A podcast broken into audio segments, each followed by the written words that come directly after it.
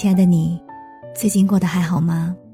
我是三 D 双双，我只想用我的声音温暖你的耳朵。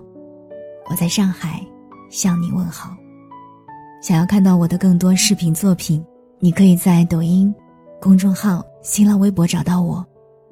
当然，也欢迎你添加我的个人微信：n j 双零九幺幺，n j 双零九幺幺，了解我更多。听完今天的节目。愿你的心里充满阳光。他们说，幼稚的人可能更容易快乐。今天跟你分享的文字来自于公众号“猜火车”。那天晚饭后，我和陈老板散步来到一个溜冰场，我们坐在场外的长椅上，看了会儿里面正在溜冰的人。忽然，我的脑袋里萌生出一些奇怪的想法。你看啊，一群人，每个人一双滑冰鞋，圈出一块场地，大家就可以在冰上快乐的绕圈圈。有人手拉手结伴一起绕圈圈，有人研究用什么样的溜冰姿势绕起圈圈来更优雅，有人在冰上踉跄摔倒了，也是开心的模样。如此简单的活动就能给人带来朴实无华的快乐，是有点神奇的。继而我又想，一些球类运动也是如此的。两个人两个球拍，就可以在公园或者小区里打羽毛球。球在空中飞来飞去，你接到了，对方没接到，就是快乐的。乒乓球、网球也大概如此，只是用的道具不同。人类还热衷于一些把不同大小的球弄进门里、筐里、洞里、袋子里的活动，足球、篮球、高尔夫球、桌球。同时加以规则和比分的形式，它们就变成了某项运动。不同的道具和不同形式组成的活动，也给人类带来了欢乐。有一个周末下午，我在公园经过一片草地时。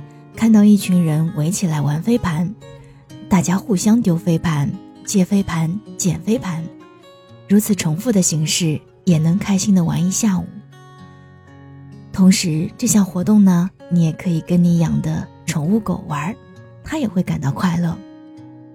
当你手里有一根逗猫棒时，你的猫就会扑向你；当你用激光笔在墙上画线时，你的猫会跟着光线飞起来去追逐它。你说人类的这种快乐是不是也带有某种动物性？生性喜欢奔跑和追逐，球就是我们的逗猫棒，一个球人类也能玩上半天。而作为玩得好的人类，还会有其他人类看你玩。这种单细胞的快乐真的是很纯粹的快乐。你知道，当我们成年以后，到了某个年纪再去做某些行为时，总是会被人说是幼稚。当你有一些奇奇怪怪的想法时，也会被告知不要胡思乱想这些没有意义的事情。但我总觉得，人不论到什么年纪，都会有一些幼稚的行为，都会有一些胡思乱想。成年人的生活有太多来自现实的压力，正因为如此，有时候我们才需要有幼稚的一面。给残酷无聊的生活一个喘息的出口。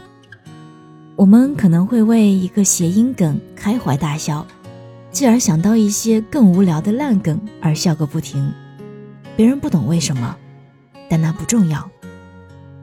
在冬天，我们可能会用手去触摸冰冷的雪，瑟瑟发抖地团成一个球，再塞到喜欢的人的衣领里，之后被追逐摔倒在雪地里。这一系列幼稚的行为可能会产生怦然心动，或是想干掉对方的两种后果，但这一刻我们仍是快乐的，我们也解释不清。男性友人之间可能会为谁是谁爸爸，谁是谁的好大儿而玩起游戏，女性友人可能会为一起在指甲上画漂亮的图案，在美甲店泡上半天，情侣之间在床上。可能会比谁在被窝里放的屁更响。这些幼稚的、无厘头的、费功利性的行为，带给了我们最纯粹的快乐，不用意义，不用为什么，也不用怀疑自己的年龄做这些是否合适。一个朋友跟我讲，他奶奶九十岁了，用吸管喝可乐的时候还喜欢吹泡泡。他问奶奶为什么要吹泡泡，奶奶说，没有为什么，就是玩儿。可能幼稚的一面，才是我们短暂卸下生活重担，能够自我放松的一面吧。有时生活已经很难了，有时我就只想在冰上绕圈圈，看着球在空中飞来飞去，跟着逗猫棒乱跳起舞。这些时刻，作为人类的我，终于可以什么都不用想，就是玩儿。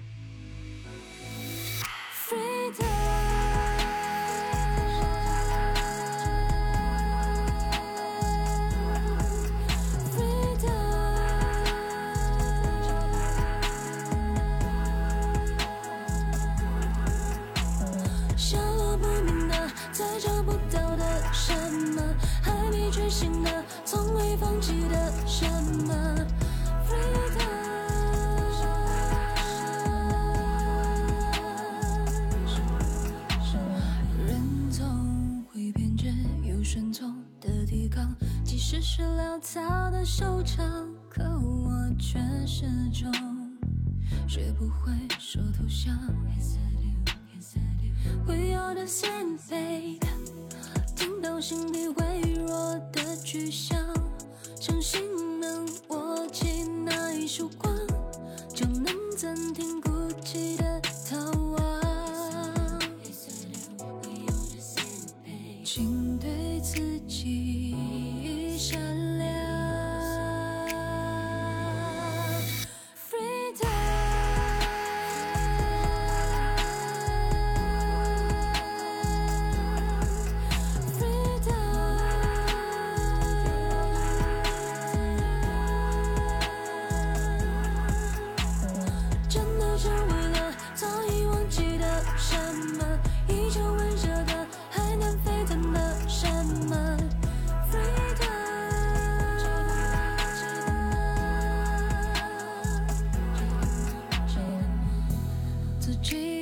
许这旧时光，目送剧中人物都散场，却想笑着为我亲密鼓掌。